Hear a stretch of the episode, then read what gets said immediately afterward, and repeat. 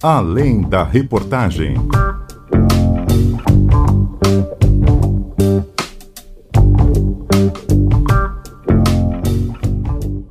Olá para você, seja muito bem-vindo, seja muito bem-vinda ao primeiro episódio do podcast Além da Reportagem, produzido pela CBN Rio Branco. Eu sou Murilo Lima e a partir deste episódio a gente recebe as principais personalidades do nosso Acre para que elas possam contar um pouco das suas histórias, das experiências vivenciadas e também dos momentos mais marcantes vividos em suas trajetórias. E neste primeiro episódio eu recebo um convidado bastante especial.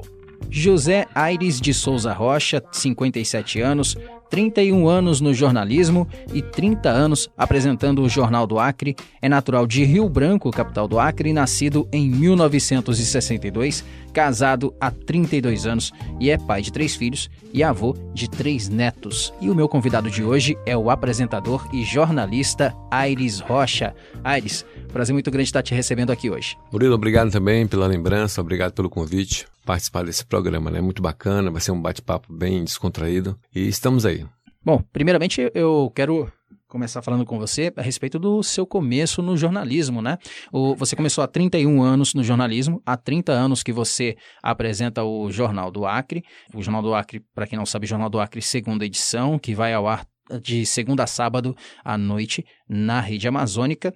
E é, você começou há 31 anos, mas não começou apresentando o Jornal do Acre, né? É, isso aí. É bom, antes de falar da, da minha trajetória aqui na rede amazônica, no caso na, na televisão, a minha história ela era para ser bem diferente daqui a hoje. Em 1980, eu morei em Belém quatro anos e eu passei num concurso lá para a SpaceX, para oficiais do Exército. Quer dizer, no caso, eu já era para estar uns 15 anos já aposentado, né? Um oficial do Exército.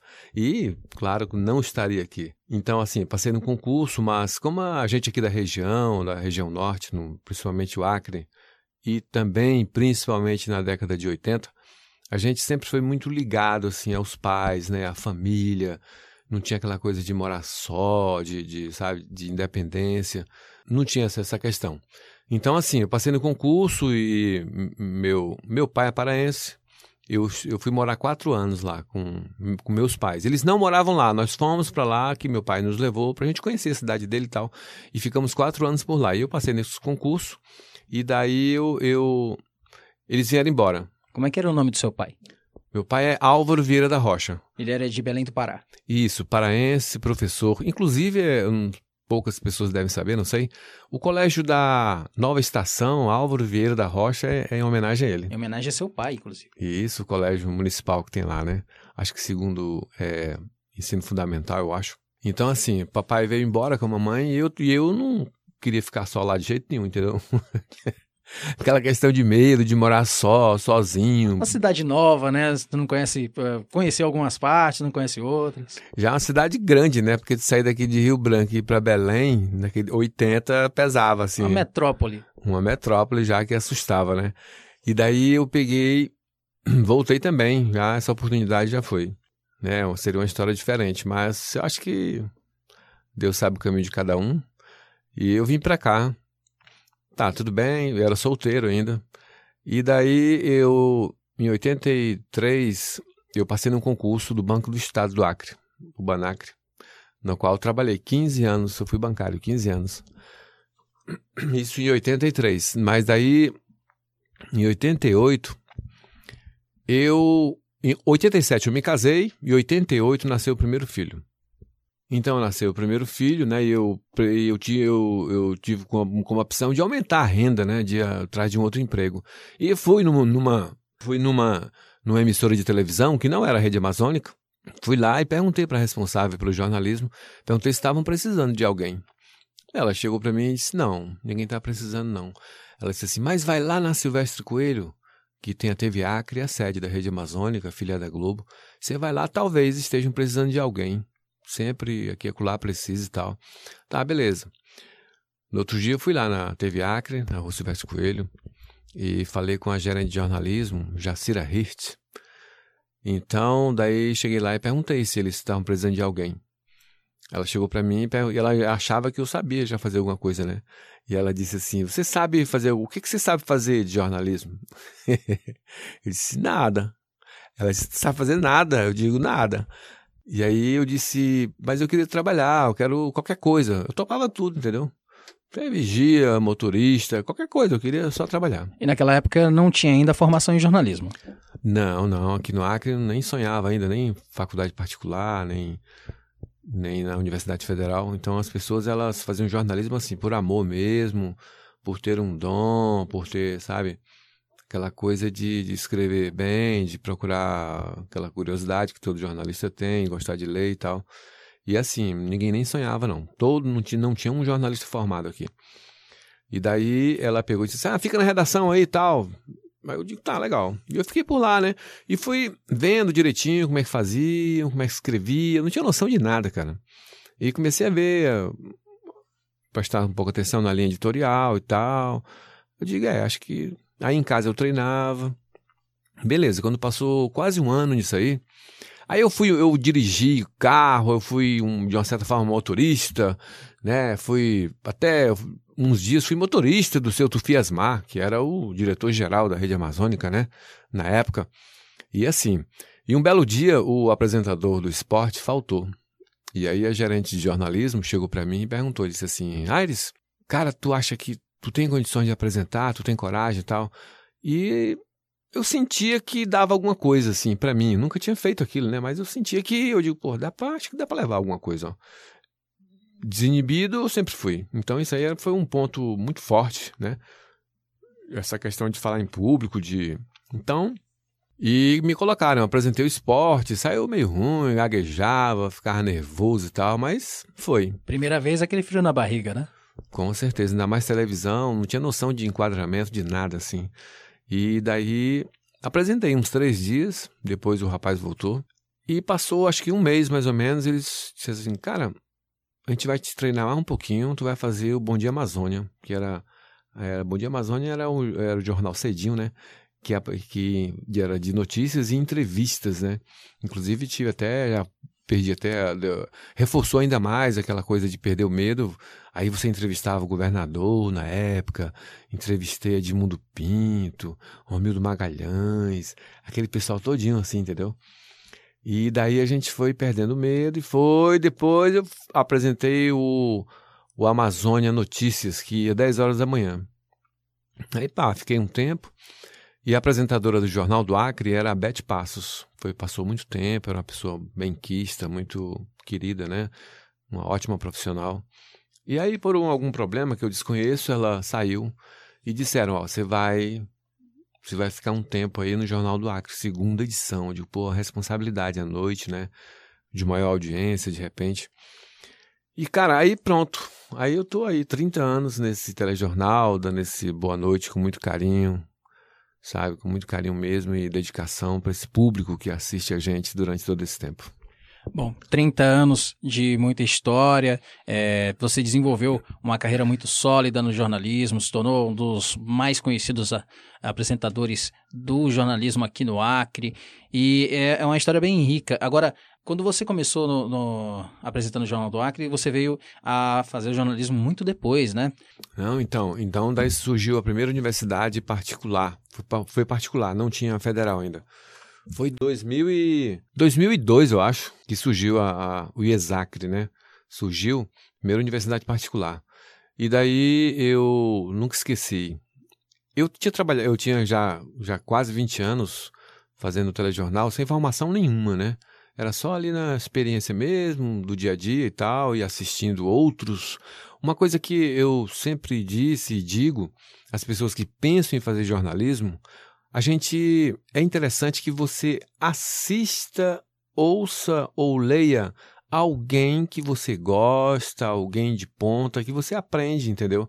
Então, assim, eu, eu prestava muita atenção no Sérgio Chapelin, no Cid Moreira, como é que eles falavam, como é que eles viravam, o comportamento, a postura. Eu, eu, eu olhava muito isso. Então, assim, se você quer ser repórter, vê um repórter bom que tu gosta, vê, vê, vê como ele faz. Copiar, não, que é impossível. Mas tu vê como é, e, e dá certo, entendeu? Então eu fui já me sentindo mais firme naquela coisa em relação a isso aí. Agora sim, em relação à faculdade, surgiu a faculdade, eu pensei para mim, eu digo, não, não, não vou fazer não, eu estou conseguindo fazer aqui esse trabalho já há tanto tempo e tal. Mas assim, eu comecei a sentir necessidade, ô Murilo, porque quando eu, eu, fiz, eu fazia entrevistas com pessoas de fora também. E daí, desculpa a expressão, mas eu comecei a me sentir envergonhado de não ter o curso. Porque alguns entrevistados, eu entrevistei, por exemplo, alguns senadores, eu entrevistei, eu esqueci agora o nome dele, o pai do presidente da Câmara Federal, ele era, foi governador do Rio de Janeiro, eu, eu entrevistei ele entrevistei um ministro que veio, eu entrevistei o secretário de Justiça de São Paulo, eu entrevistei um, um cara que redigiu o Código Nacional de Trânsito, o desembargador Vitor Aleixo, nunca esqueci o nome dele, de, do Paraná. Então, assim, eles perguntavam para mim.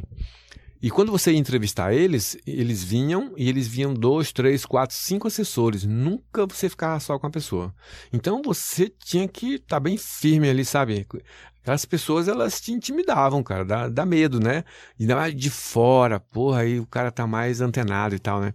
Então eles me perguntavam, eles diziam assim: Você é, formado aqui mesmo, Aires? Então eu comecei a mentir. Para um eu disse que era formado em São Paulo, para o outro eu disse que era formado em Curitiba. E assim eu ia levando. Eu não queria que ele me perguntasse muita coisa técnica, que aí não saía nada, né? Mas aí, pá, tá. Então eu digo, pô, não, eu tenho que fazer uma faculdade mesmo, ó. Pra gente olhar olho no olho dessas pessoas, né? Você faz isso e, pô, não tem uma formação. E daí eu cheguei aqui pro nosso, nosso diretor de comercial, e eu, o Renato Bocardi, eu, eu, nunca esqueci isso. Isso tem servido para muitas decisões minhas. Eu cheguei para ele e falei, eu digo, Renato, cara, tu acha que eu devo fazer um nível superior de jornalismo? Ele me disse assim, bem rapidinho, ele disse, Aires, não esquece uma coisa. Se tu fizer, quatro anos passa. Se tu não fizer, quatro anos passa também. Que tal passar quatro anos na tua vida e tu com alguma coisa a mais? Cara, aquilo eu digo, meu Deus, caiu a ficha. Eu digo, é verdade. Quatro anos passa de qualquer jeito, né? Então, vamos lá. Fiz vestibular, passei, daí me formei, fiz muitos amigos. E assim, aprendi muita teoria. Eu acho que, até aproveitando o momento, eu acho que as faculdades, não sei hoje, pelo menos na época que eu fazia, elas precisam, eu acho que um ano de muita prática para esses estudantes, entendeu? Tem muita teoria. Jornalismo não é isso. Tem gente que não tem curso nenhum e pode mandar para a rua. Ele escreve muito bem, ele desenvolve, ele faz uma passagem, ele faz uma bela uma reportagem, ele faz rádio, né? Aqui no Acre nós temos exemplos de pessoas que não estudaram e são muito melhores e gente que tem mestrado. Então, assim, eu acho que a prática, a prática é imprescindível no jornalismo. Como é que você vai falar? Como é que tu, tu, você, no caso, Murilo, vai falar aí na rádio, fazer perguntas? Foi prática, na prática aí tu vai, entendeu? Se de repente tu sai de uma sala de aula, eu não tenho um, sem medo de falar e sem medo de errar. Se você tirar uma sala hoje de qualquer universidade de 40 alunos, eu te garanto que 35 não sabe fazer, se você botar na prática na rua. Então estou falando nesse sentido. Não é o ensino, não é o que é fracassado, o que é fraco, não. Tem que ter prática. Vamos pôr um ano de prática aí. Manda essa moçada fazer reportagem na rua, fazer o rádio, operar com câmera, sabe? Apresentar o telejornal. Então, então eu fiz a faculdade, teve, aí juntou a teoria, coisas que eu nem me ligava, né? História do rádio, história do jornalismo. Poxa, que legal. O português, né? Levar mais adiante, incrementar mais. Então, assim, juntei com a minha experiência e deu certo até aí. Sinto que preciso aprender mais, apesar desse tempo todo. Preciso ler mais. É, o Ernesto Paglia, da Globo, ele falou uma coisa que eu achei interessante também. Ele disse para ser um bom jornalista, hoje, principalmente, você tem que ter, tem que ter as exigências de alguns tópicos. Por exemplo, saiba pelo menos o básico de uma língua. Leia um qualquer jornal, um jornal de nível nacional, leia todos os dias as principais notícias. E também outra coisa, é Assine uma revista, se puder. No caso, isto é, uma Veja, qualquer revista. para que você esteja por dentro da política um pouco, não precisa ir a fundo, ser o cara do assunto, que tu não é. Tu não é um especialista em economia, nem, nem, nem em política, nem nada. É um jornalista, mas tu tá por dentro mais ou menos do que está acontecendo. Tem uma base de conhecimento, pelo menos básica, para poder entender o contexto do, dos fatos, o que está acontecendo, é, em, na, não somente na, na área política, como também na economia, nos esportes, em tudo, né? Não, com certeza. Eu acho que você, nem eu, nem você, e nem muitos jornalistas, a gente sabe o que foi o, quanto é que está o PIB do Brasil hoje, a Bolsa de Valores, qual é que está em alta, qual está em baixo. Não precisa saber disso, não. Tem um cara especialista lá para isso. Mas eu tenho que saber mais ou menos, pô. O que está acontecendo no meu país hoje? Poxa, quais são os partidos políticos aí mais interessantes? Né, qual que a maior economia do nosso país, do nosso estado, do nosso município. Tem que ter uma noçãozinha sobre isso, não precisa ser nada fundo. Que um dia você pode trabalhar, entrevistar uma pessoa dessas aí, tu não vai tão perdido, né? Agora, esse desenvolvimento técnico que você teve com o jornalismo, ele trouxe uma bagagem a mais, é, ele teve uma, uma diferença é, para você, para que você desenvolvesse melhor o seu trabalho? Você já desenvolvia muito bem o seu trabalho quanto à experiência, quanto ao tempo que você passou, mas é, o, o, o curso de jornalismo ele te trouxe um, uma bagagem a mais em, em relação a quando você começou? Isso, trouxe sim, né? Porque algumas matérias, elas, tipo assim, sociologia, eu nunca tinha, eu não sabia nem o que era sociologia. Eu não entendia sociologia. Então, eu vim, é, ela me ensinou muito a, a coisa da reflexão, de refletir alguns assuntos, de, sabe, de, de, de curiosidade, de ser crítico nas horas certas ou não, e de tirar, assim, um parâmetro, de tirar de tirar uma o que eu acho de forma mais fácil sobre algum assunto, né? Então, no caso da sociologia, isso aí me ajudou muito mesmo e com certeza está ajudando muita gente. A parte é, teórica da universidade, ela ajuda muito, ajuda muito. Então eu juntei esse aí, a fome com a vontade de comer, né, como diz outro. Então aí. Bom, você já está há 30 anos apresentando o Jornal do Acre e você já conviveu com vários colegas é, no, no, ambiente de trabalho, na redação. É, como é que foi esse, é, essa experienciação, esse desenvolvimento na parte de redação para você? Então, assim, é, durante um tempo eu, eu fazia mais apresentação. No caso da, da no caso da, da primeira sede da TV Acre, na Silvestre Coelho, Assim, eu, é, o apresentador era apresentador. Eu não era editor de texto, eu não analisava matéria, eu não editava, eu não cortava, eu não derrubava matéria, nem colocava. Eu era o apresentador. Eu chegava lá já arrumadinho, bonitinho, sentava na cadeira, apresentou, vai embora. Então, assim, agora não. Agora as coisas foram mudando, a linha editorial da Globo de uns 10 anos para cá passou a, a exigir que a gente participe do telejornal, participe das pautas, das decisões, dos focos das matérias, que a gente participe, por exemplo, hoje. Hoje, tudo que eu digo ali foi eu que escrevi. Para eu escrever aquilo, eu li tudo que o repórter fez. Eu já me inteirei então, né? Já sei mais ou menos. Então, a gente tem, sempre tem que ter cuidado com a, a, cabeça de um telejornal, por exemplo, que é o que eu leio, eu não posso dizer o que o repórter já disse. Eu tenho que fazer uma cabeça curta, concisa, mas já englobando tudo que ele disse, naquele sentido, apenas para que você assista o detalhamento daquela história por meio do que o repórter fez. Então, assim, na redação hoje é bem diferente. Hoje, por exemplo, todo a gente reveza uma folga num sábado. A minha editora-chefe, tem sábado que ela não vem. E eu já estou lá, quer dizer, eu, eu tenho que decidir.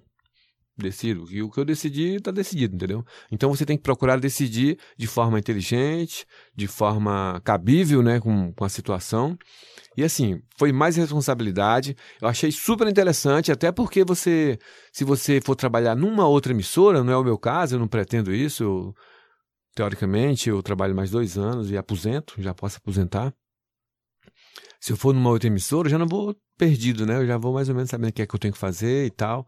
E eu acho que foi bem interessante essas mudanças. Agora, é, foram mudanças que foram ocorrendo conforme o tempo, né? É, por exemplo, como você mesmo falou, é, você era o apresentador e aí você vinha aqui para apresentar o jornal e o jornal era é, aprontado pelos editores, pelos, é, pelos repórteres, era apresentado, uh, apresentado, aliás, montado pelos é, pauteiros, os produtores, e aí você ia lá e já apresentava o jornal tudo pronto, mas hoje em dia tem essa aproximação, o apresentador hoje é quem monta o jornal, a, o roteiro, os repórteres já vêm com o material, e às vezes o repórter tem que saber editar a matéria caso o, haja alguma emergência com o editor ou, ou algo do tipo. Hoje em dia o profissional ele não pode mais se ater a apenas uma função. A redação ela meio que se enxugou é, bastante pelo profissional hoje saber mais de funções do que era antigamente, né? Isso, justamente. Antes a gente tinha, digamos assim, quatro produtores para um telejornal, né? Quatro produtores, tinha o editor-chefe, tinha os editores. Então, assim, hoje, é como você falou, ela ficou tão homogênea essa questão que eu, de repente, eu posso dar uma sugestão de pauta, até eu que apresento de repente teoricamente não tem nada a ver, mas com essas mudanças, né, com essas mudanças desse mediatismo e que a gente faça várias coisas, assim, e, e de uma certa forma, bom, sabe que a gente até aprende coisas que eu nem imaginava que que fazia, de como fazia, hoje eu sei fazer, né? Hum, talvez não tão perfeitamente como o titular daquela pasta, digamos assim, né? Que um produtor, eu acho que ele é acostumado a fazer aquilo todo dia, e assim, ele está muito mais preparado, tem muitos detalhes que eu de repente não me atenho a isso, né? Não sei ainda, mas a gente vai aprendendo aos poucos. E assim, a coisa ficou bem dividida, mas ficou super, super bacana, super construtivo essa questão da gente desempenhar vários papéis, né? Você faz uma pauta, você vai lá na ilha de edição, corta aqui, corta lá, não, põe essa parte, tira essa. E assim, eu, porque a gente que segue a, segue a Rede Globo, a gente tem uma linha editorial. Muitas vezes o repórter vai na rua, ele anda por um caminho meio diferente, já que não combina, e a gente está ali para isso mesmo. Se ele fizer uma coisa diferente do que foi proposto, a gente já refaz num sentido de, de, de pôr ali a verdade que às vezes o repórter ele faz alguma coisa e ele por desinformação ele fala outra coisa. Não é a questão, não estou falando no sentido da gente refaz para sair só do jeitinho que a gente quer, não. Né? Nós somos formadores de opiniões, mas nós trabalhamos qual? Eu acho que ninguém até hoje viu eu dar uma opinião sobre nada nesse telejornal, nunca nesses 30 anos, porque é a nossa linha editorial da Rede Globo. Eu digo o fato, o repórter mostra e ó, você que está em casa assistindo, que tire suas conclusões. Eu não vou querer fazer tua cabeça, nem a nossa linha editorial faz com que isso aconteça, porque é uma coisa nossa, da Rede Globo, assim que eu aprendi estou super feliz. Agora, Ares, conta pra gente, como é que é a tua rotina todo dia quando você vem para cá, você vem pra redação pelo período da tarde, uh, apronta o jornal, para quando de noite você vai apresentar, e aí é, tá tudo pronto, a roteirização, as matérias, tudo. É, como é que é o seu dia a dia aqui para apresentar o Jornal do Acre? Então, eu chego três horas da tarde, né, e tem a Crisley Souza, que é a nossa editora-chefe, e a gente senta juntinho ali. Eu já fecho o espelho do jornal, o que vai, o que não vai, já sei o que, que o repórter fez. A gente espelha as matérias, espelha as matérias assim numa sequência. Uma sequência que a gente usa bastante, é, Murilo, é assim, a gente deixa as notícias quentes para o começo. Até por é, uma questão, uma estratégia até para chamar atenção, né? E depois a gente vai amenizando e sempre encerra o jornal com uma boa matéria. Até porque é uma questão de que o telespectador, se nós encerrarmos um telejornal, a última matéria foi uma matéria ruim, um acidente, um sequestro, tiro, morte. Parece mentira, mas estudos indicam que tu esquece tudo que tu viu antes e tu sai com aquela última matéria, aquela última coisa que tu ouviu e viu, e tu sai gravado na tua mente. Então tu sai com aquela impressão. Ou seja, no jornalismo, no jornal, a última impressão é que fica. A última impressão é que fica. Então, estrategicamente, a gente sempre põe no fim uma ótima notícia. para que você termine aliviado, bem, poxa, eu vi uma coisa legal, né? Então você pode até lembrar, mas é muito assim, muito pequeno, de uma incidência muito pequena, o que tu viu lá no início, de uma coisa mais ruim nas matérias policiais, por exemplo. Agora, o jornal sempre começa com uma matéria, é, um destaque bem marcante. É, enquanto você apresentou o Jornal do Acre nos últimos 30 anos, qual foi o, o, fato que mais marcou durante a sua apresentação, uma reportagem, uma entrada ao vivo? O que que é, mais te impressionou a, até hoje no Jornal do Acre nesses 30 anos? Olha, foram, foram, vários, foram vários fatos, mas um eu fiquei bastante Fiquei uns dois dias assim, com aquilo na cabeça. Era de uma mocinha de uns 14 anos, eu acho. Eu não lembro o bairro que ela morava. E assim, a mãe dela. Agora eu fiquei imaginando assim o sofrimento de uma mãe. Eu, como pai, eu fiquei imaginando o sofrimento dessa mãe. Ela amarrava a filha com correntes dentro de casa para a filha não sair e usar drogas. E essa moça, ela tinha uma, um repente, assim, uma coisa. Ela, se botasse um copo, uma garrafa perto dela, ela quebrava e começava a se cortar. Querendo, sabe, naquela abstinência. E a mãe, meu irmão, ela não dorme uma hora dessa, ela não come, ela não faz nada. Meu Deus do céu. Foi uma situação assim que eu fiquei, eu me, de repente eu me senti assim, como aquela mãe, aquele pai, sabe?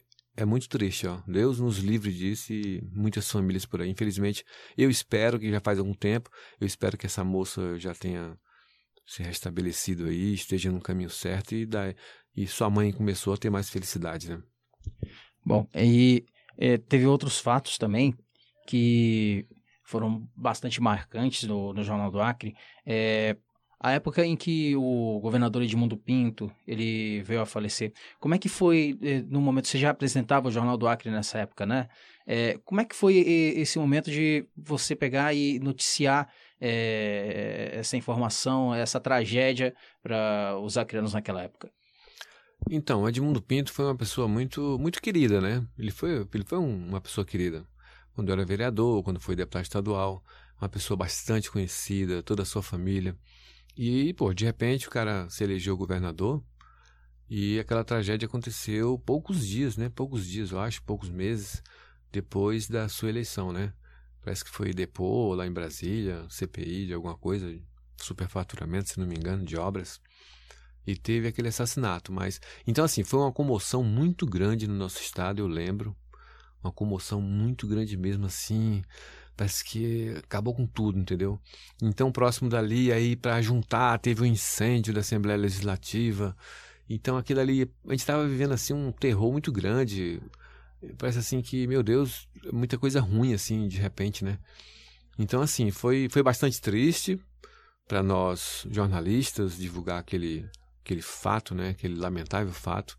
Mas assim, são coisas que nós como jornalistas temos que estar preparados né, para coisas boas, coisas ruins, temos que ser bastante frios até.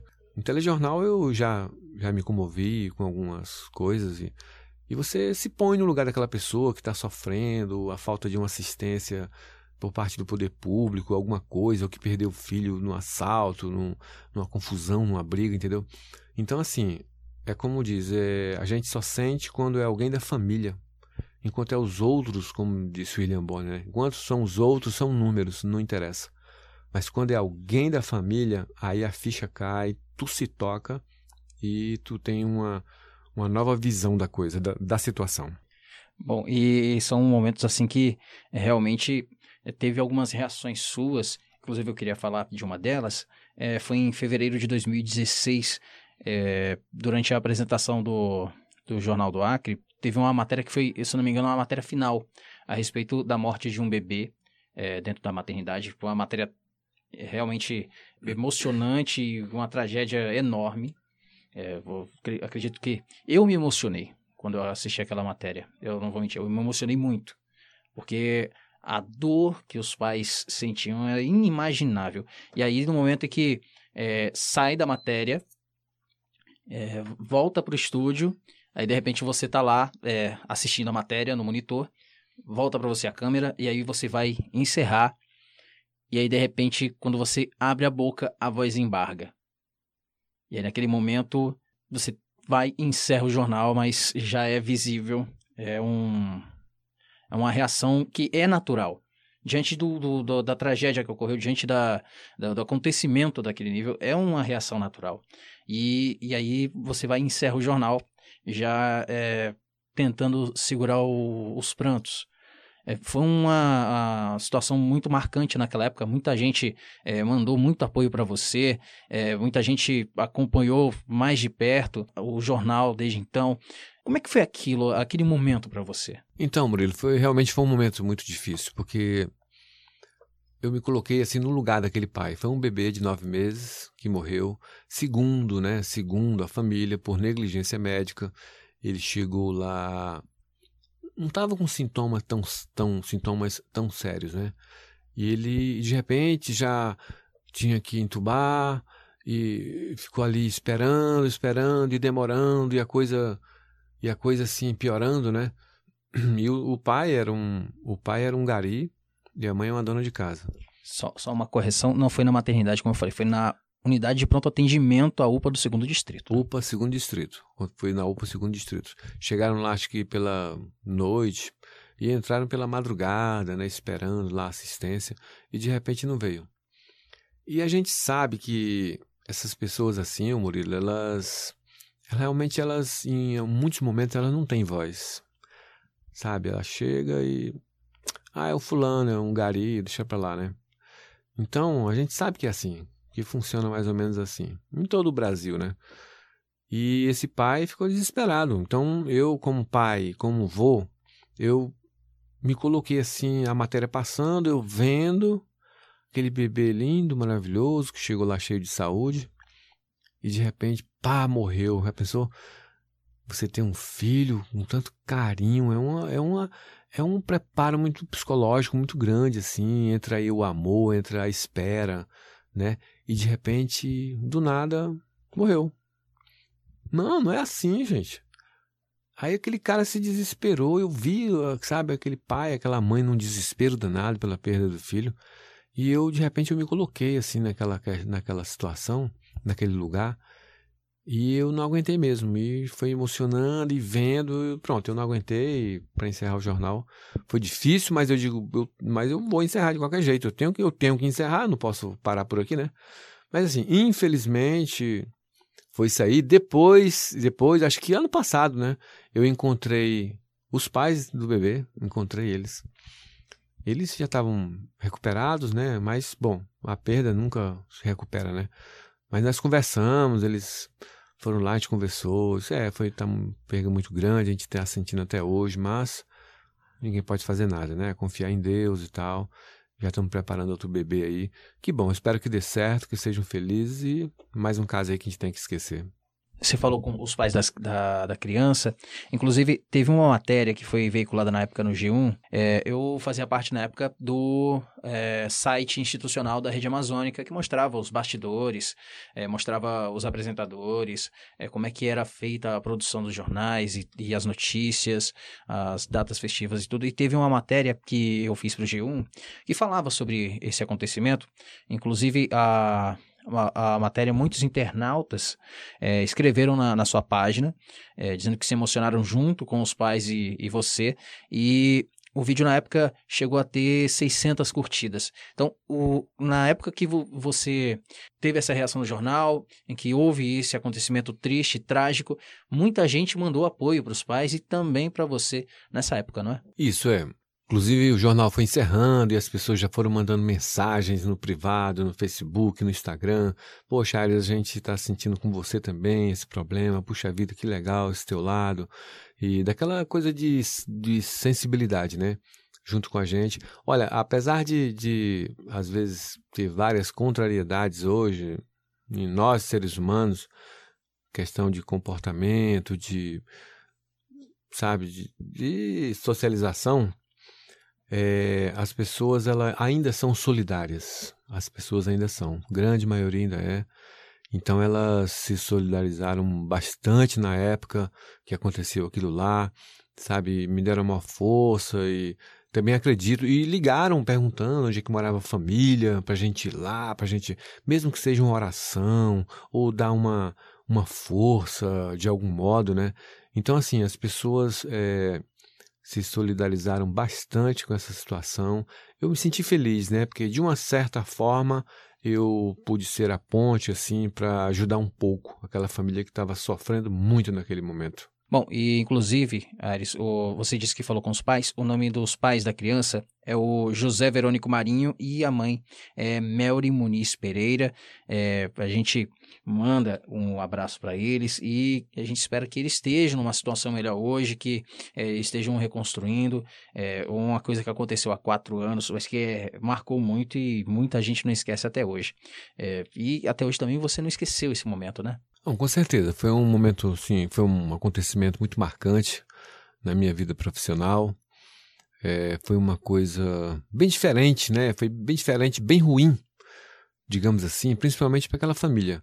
Eu acho que a nossa equipe de reportagem tentou abordar uma verdade que houve, tentou ouvir os pais, ouviu os pais, ouviu os representantes do poder público, no caso daquele setor, por que, que aquilo aconteceu, foi dada a resposta e a gente, assim, de uma certa forma, a gente espera ter contribuído né, com essa infeliz informação, mas eu acho que, graças a Deus, os rumos começaram a ser retomados de uma forma de uma forma mais amena, de uma forma melhor, e eu creio e tomara que aquela, que aquela família já tenha passado, né, tenha se consolado diante desse caso. Agora, basicamente, é, o jornalismo ele tem essa função né, de chegar até o telespectador, até o ouvinte, até o leitor, com as informações, o desdobramento, a resposta do poder público, mas também de cobrar uh, não somente a resposta, mas também que uh, haja uma mudança naquela situação, né? Isso, com certeza. Aí vem a questão da nossa responsabilidade social, né? A nossa responsabilidade social, o que seria? Eu acho que é aquela nossa responsabilidade de levar a verdade, levar a verdade ao poder público, de questionar, de levar aos nossos ouvintes, ao, aos nossos telespectadores ou aos nossos leitores somente a verdade. Eu acho que o nosso trabalho aqui, eu acho até eu até acho muito bacana, sabe? E parabenizo sim todas as nossas equipes de rádio, do site CBN e da, do nosso telejornalismo, porque nós, nós temos um, uma pauta a cumprir, nós temos um, uma meta a cumprir e, e a nossa linha editorial dos nossos superiores são de que nós façamos um trabalho bastante pautado na verdade, bastante checado, para que não haja dúvida nenhuma de que as pessoas, ao terem acesso aos nossos meios de comunicação, elas estejam tendo, passem a ter a melhor informação possível.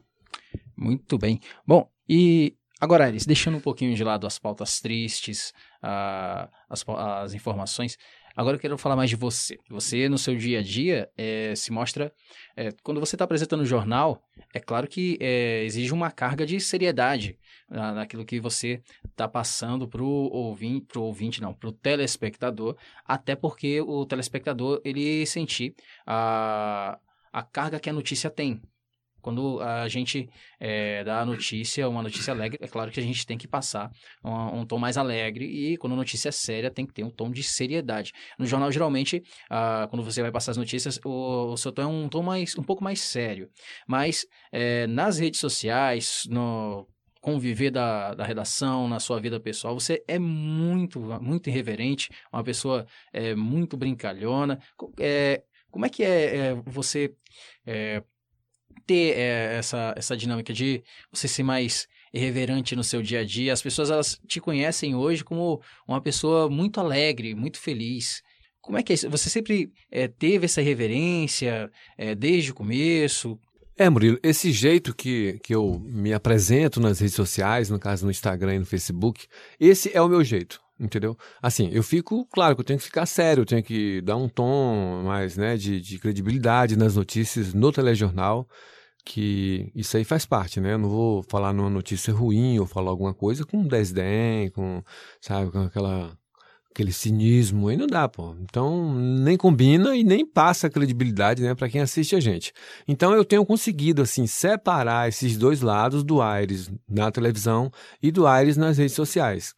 O Aires nas redes sociais sou eu, aquele sou eu. Desde quando eu me entendo como gente, eu sempre gostei de brincar, entendeu? De brincar de uma forma, agora fique claro, de uma forma sadia. Tanto que nas minhas redes sociais, uma coisa que eu tô fora, Jamais você pode cutucar de cima para baixo, tudo. Eu não gosto de tocar em nada de, de, sabe, de racismo, de política, de dar opinião política, o meu candidato, de sacanear ninguém, de falar mal de ninguém, por mais que esteja errado. Eu procuro jamais fazer isso é uma brincadeira, é uma dança, é um dance. Eu gosto de dançar, eu gosto de contar piada, eu gosto de brincar. Eu ponho muitas coisas assim. Eu gosto, ah, eu tenho visto que as pessoas gostam, as pessoas são meio assim nostálgicas, elas gostam muito das coisas assim de infância, de coisa antiga, sabe? Aquela coisa que já passou, que era melhor e tal, tal. Então assim, eu cutuco esse lado aí que tem tem bastante bastante depoimento aí, tem muita gente, muita curtida. E espero continuar assim, fazendo essa coisa bacana, engraçada, divertida. E desde já agradeço também as pessoas que me seguem, a gente vai procurar melhorar cada vez mais.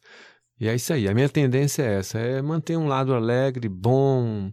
Eu acho que o que a gente ouve, se nós ouvirmos coisas boas, procurarmos ouvir e ver coisas boas, a gente vive tão bem, mentalmente, coração, entendeu? Deixa as coisas ruins de lado, esquece isso aí. Vamos botar coisa boa, é bom pro espírito, pra mente, pro coração e pra longevidade, né? É verdade. Inclusive tem uma postagem sua nas redes sociais que viralizou, inclusive virou meme, né? É, você tá na, na uma das margens do Rio Acre com o copo e aí você derramando o copo com as águas do Rio Acre sobre si mesmo, né? É, de onde é que surge é, essa, essa inspiração, essa criatividade para você fazer essa, esse humor nas redes sociais? De onde é que vem a sacada? Murilo, assim, tem um pouco da, de você ter vivido aquilo. Por exemplo, os jovens para cá, dos jovens de hoje, meus filhos, meu, eu não vou longe, os meus filhos, por exemplo, eles têm 30 anos, mas nenhum tomou banho no Rio Acre. Entendeu? Então eles não têm noção de como foi legal isso. Inclusive tem uma, um dizer que aqui no Acre que se você tomou das águas do Rio Acre, você não vai embora nunca mais, né? Então, eu, eu, eu sinto uma pena às vezes. Eu digo, pô, eles não, eles não brincaram, não chegaram a brincar de carrinho, embaixo da casa, num quintal, brincar de bang-bang em cima da vassoura, como se fosse o cavalo. Então, assim, meu pai me levava pro Rio Acre, todo domingo era sagrado a gente ir pro Rio Acre tomar banho. Era o nosso mar, né? Então a gente levava barraca, levava almoço pronto. A nossa boia era essas câmeras de carro enchia, a gente ficava dentro do rio, a gente era muito feliz, cara. Vocês iam na região da Praia da Base? Na Praia da Base. Inclusive, até uma das postagens que eu fiz foi do Zezé de Camargo.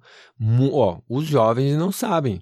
Zezé de Camargo, assim que começou a carreira, antes de ser famoso, ele morou mais de mês aqui no Acre. Foi o primeiro show que ele fez aqui, foi no Acre, né? Foi no Acre, foi na Praia da Base. Eu estava lá com a minha boia assistindo liso, não trabalhava, não fazia nada, mas assistia o Zezé de Camargo assim que começou, entendeu? Então pouca gente sabe. São essas coisas assim. Aí, por exemplo, eu passei um dia desse, eu digo, meu Deus, eu faz tempo que eu não, não entro nesse meu rio.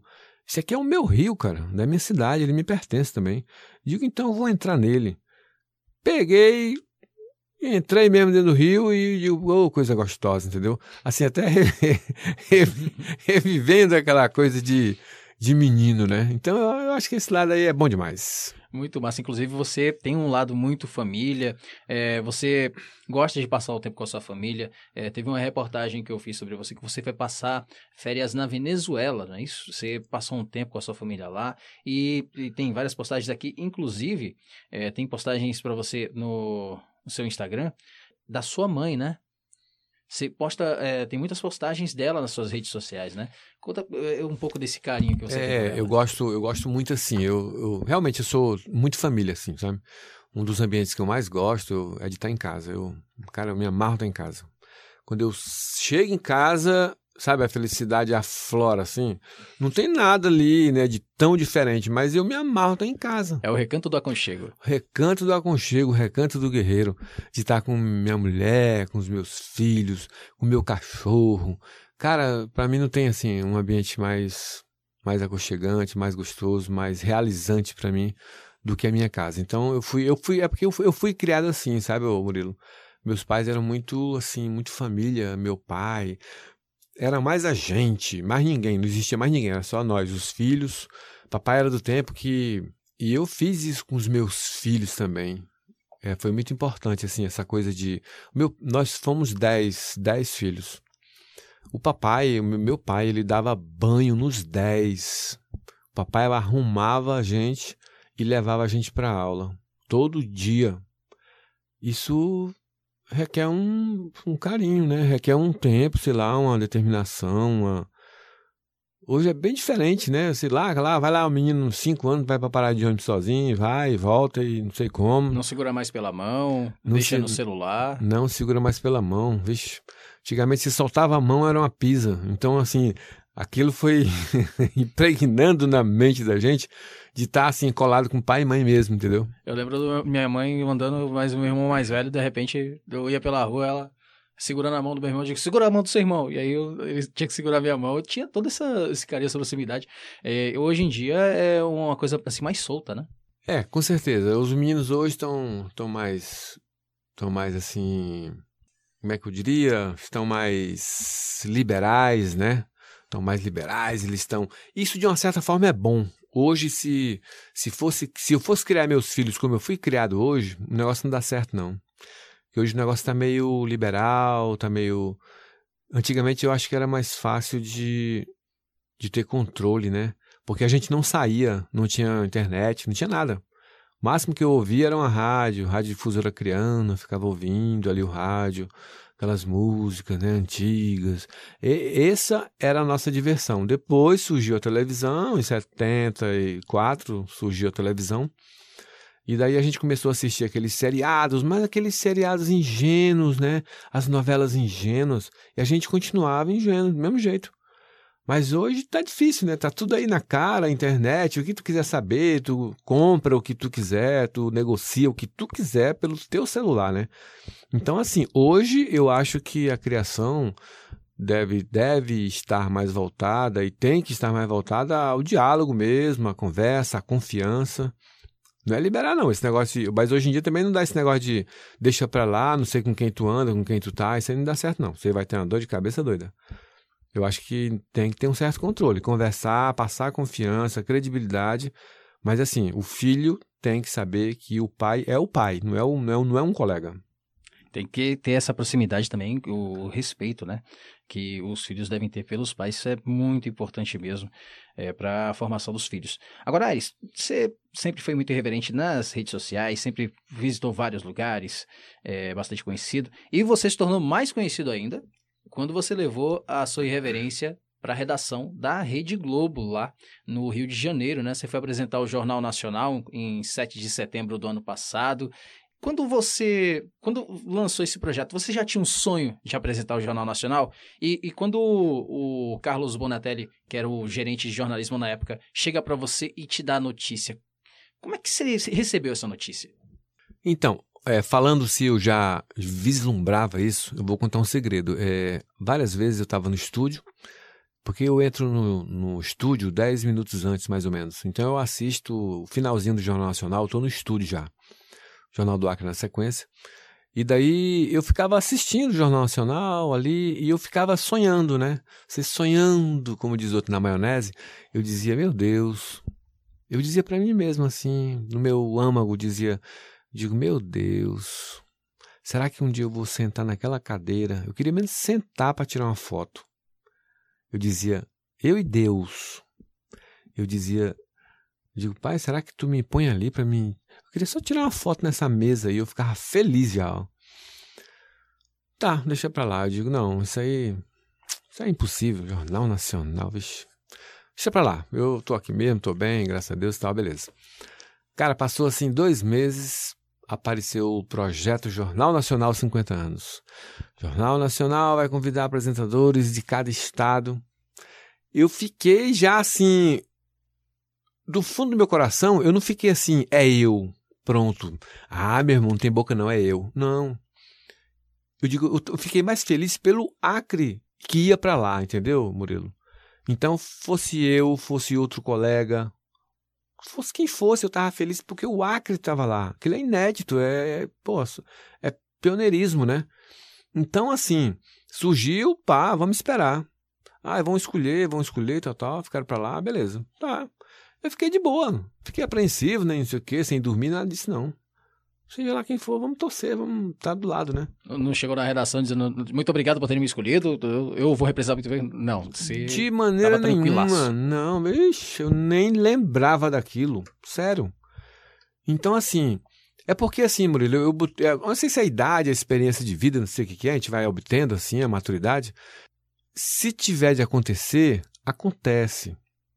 Não fica ansioso, não fica sonhando não, tu já sabe que tá? Tá. Se for você, se você, por merecimento, tem condições, se é, você vai ser escolhido, ótimo, beleza. Então, deixa para lá. Viva cada dia, não viva o amanhã. Então, assim, aí eu estava na redação, o, o gerente de jornalismo, Carlos Bonatelli, chegou e falou. Disse, gritou, ele gritou, né? Ele ficou feliz também. Ele disse: Aires, é você que vai representar o Acre no Jornal Nacional. Eu digo, sério? Mas assim, eu não fiquei nervoso, não, ó. Hum, coração, não sei o quê, não. Eu. É mesmo, é disse, é. Eu digo, poxa, beleza, então. Digo, então vou. Vou me cuidar, né? Vou me preparar, vou. Mas a alegria veio, né? Veio, porque. Mas, mas veio medo também, né? Veio medo, assim, por Jornal Nacional, cara. É um negócio surreal, assim, é uma coisa do outro mundo, né? Tu tá aqui, assim, de repente, Jornal Nacional. Tu vai ser visto no mundo todo, né? E Jornal Nacional, aqueles profissionais que tem lá, cara. E tá, beleza. Chegou no dia, eu fui três dias antes, sabia já que ia com a Jéssica Serra, representante da Bahia. Cutuquei o Face dela, o Instagram todo para conhecer essa mulher direito, para ver, saber, tipo, pô, será que essa mulher, como é que ela é, se ela é, né, sei lá, diferente do meu jeito e tal. Mas não, fui vendo ela muito bonita, muito inteligente, muito amiga deixar claro assim, a gente fez uma, uma amizade muito bacana. Parece que a gente se conhecia há muitos anos já. Então o um entrosamento já veio na hora. Já veio na hora, cara. E, então eu cheguei no Rio, aí vamos pra Rede Globo, vamos. Cheguei lá, eu, pô, será que eu, é eu mesmo, cara, que tô aqui e tal. Então assim, você vai com aquela, sabe, aquela expectativa muito grande das pessoas que tu vai ver, que tu, tu vê muito em televisão. Aí tu vê essas pessoas pessoalmente, é o que dá um choque também, entendeu? Então assim, é Cheguei lá, eu já fui dando de cara com o William Bonner e a Renata. Os dois, assim, para recepcionar, né? Então, assim, mas são muito legais, muito respeitosos, dedicados, assim, simples demais. Muito profissionais. Muito profissionais. E a gente teve uma receptividade, assim, muito grande, o apoio, sabe? Eu digo, se eu tivesse lá sozinho e ninguém tivesse nem ligasse para mim, não tivesse nem aí, eu, eu, pô, aquilo amedronta, né? Aquilo é um mundo na nas tuas costas. Mas de repente não, aquela pessoa, essas pessoas estarem ali do teu lado, porra, e aí que tá precisando, como é que tá, o que que tá faltando, sei o que, você quer fazer o que, olha, isso aqui é assim, assim, assim. Aí foi lá, mostrou o estúdio pra gente, mostrou as edições, mostrou. Aí tu vai se familiarizando, tu vai se acalmando, tu vai te achando já em casa, né? E fomos lá para apresentação, na sexta-feira nos apresentamos, achei muito bonito até o texto que fizeram sobre o Acre. E assim, eu acho que deu tudo certo, eles gostaram bastante. Depois do jornal telefonaram pra gente, parabenizando, puxa vida, parabéns mesmo aí, o Acre e tal. E no dia do jornal, eu tava muito tranquilo, eu tava muito tranquilo. Eu não sei de onde veio tanta tranquilidade, mas eu acho que veio sim, porque, meu amigo, creia quem quiser, mas oração, fé, você se entregar a isso aí, ela funciona. E eu fiz exatamente isso. Eu nunca me senti tão tranquilo naquela mesa, era como se eu estivesse aqui no Jornal do Acre. E aquele monte de gente do teu lado, porque fica a redação toda do teu lado, entendeu? Tu tem que. Eu procurava esquecer, eu digo a câmera, eu só vou olhar para a câmera aqui, para a luz e pronto. Faz de conta que não tem ninguém do meu lado. Então, assim, Saiu, graças a Deus, deu tudo certo. Se tem algum erro, de repente você tá ali ao vivo, você não, nem sente, né? Mas assim, aí então, e também, é, né, que viralizou bastante, as pessoas gostaram. Uma coisa que me veio na cabeça de repente foi de falar naquela hora ali e tal, que o Acre existe, né? Que Aquilo, para mim, foi a maior prova que teve. E você falou no final, porque existe nas redes sociais essa, essa piada, né? Entre os internautas de que ah, o Acre não existe. Ah, o Acre é aí onde os moradores sempre montam no dinossauro, vão trabalhar. É, o Acre tá numa outra dimensão, tá depois de Nárnia. Tipo, tem essa brincadeira nas redes sociais e quando você falou isso, tipo, foi como se fosse um gatilho que marcou todo mundo que assistiu o Jornal Nacional, que acompanha e está por dentro de, de, desse humor que tem na internet, né? Isso, justamente. Inclusive, teve várias postagens nas redes sociais é, de vários sites, mesmo do sul do país, que falando sobre se o Acre existe. O acreano disse que o Acre existe, provou mais do que nunca do que o Acre existe e que virou meme lá para o sul. Inclusive, é, você falou esses dias numa live que você participou do nosso colega o Bruno Cássio, Bruno Cássio. Na, na, no Instagram, é, você falou que você queria falar uma coisa no final, você se arrependeu é, de não ter falado, mas que é o criador do Jornal Nacional, o Isso. diretor de jornalismo da Rede Globo nos anos 70 até, acho que é, final dos anos 80, foi o nosso querido Armando Nogueira. Armando Nogueira, que... chapuriense. Ele foi um dos criadores do Jornal Nacional. Eu não lembrei disso na hora, mas seria super importante ter dito. Mas é uma base que o Acre conseguiu.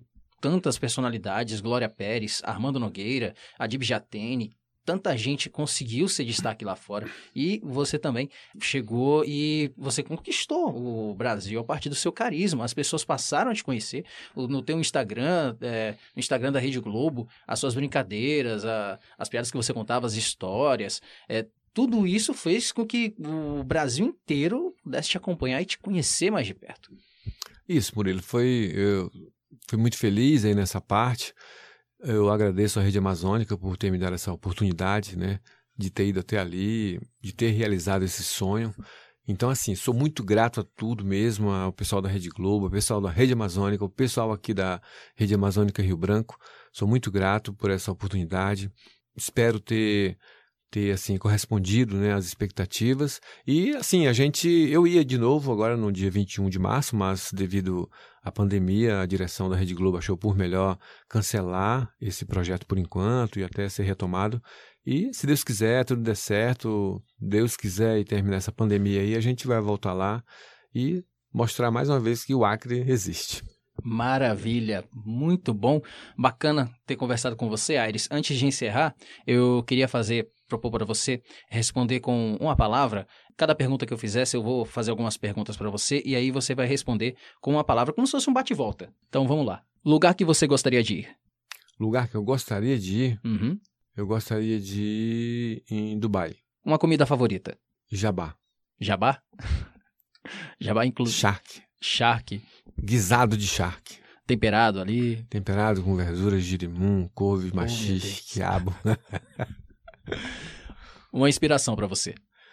Uma inspiração, meu pai. Uma inspiração profissional. William Bonner. A maior paixão da sua vida. Minha mãe. O que você mais gosta de fazer? Gosto de caminhar. E daqui a dois anos, depois que você se aposentar, o que você pretende fazer? Eu pretendo tomar muito banho de mar. Conhecer o mar? Conhecer o mar, caminhar bastante na beira da praia, comer muito peixe, viver um pouco mais. Maravilha. Aires, obrigado por ter conversado comigo aqui no podcast Além da Reportagem, nosso primeiro é, podcast de muitos que vão surgir. E obrigado por é, nos ter concedido essa honra de estar aqui hoje e conversar com a gente aqui na CBN. Eu que agradeço, Murilo. Né, é, aos seus ouvintes aí, tudo de bom, paz, saúde para todo mundo. Fique em casa, se cuide, vamos se preservar. Essa pandemia aí é verdade. Então a gente está aqui para isso. Obrigado por tudo e estamos aí para uma outra oportunidade. Maravilha para você, você tenha um excelente dia e você pode nos acompanhar sempre nas nossas redes sociais. Instagram é cbn.riobranco, Twitter cbnriobranco e também no site cbnamazônia.com. Vai lá, acesse e fique por dentro de tudo que acontece no nosso estado e na nossa região. Um grande abraço para você, até a próxima.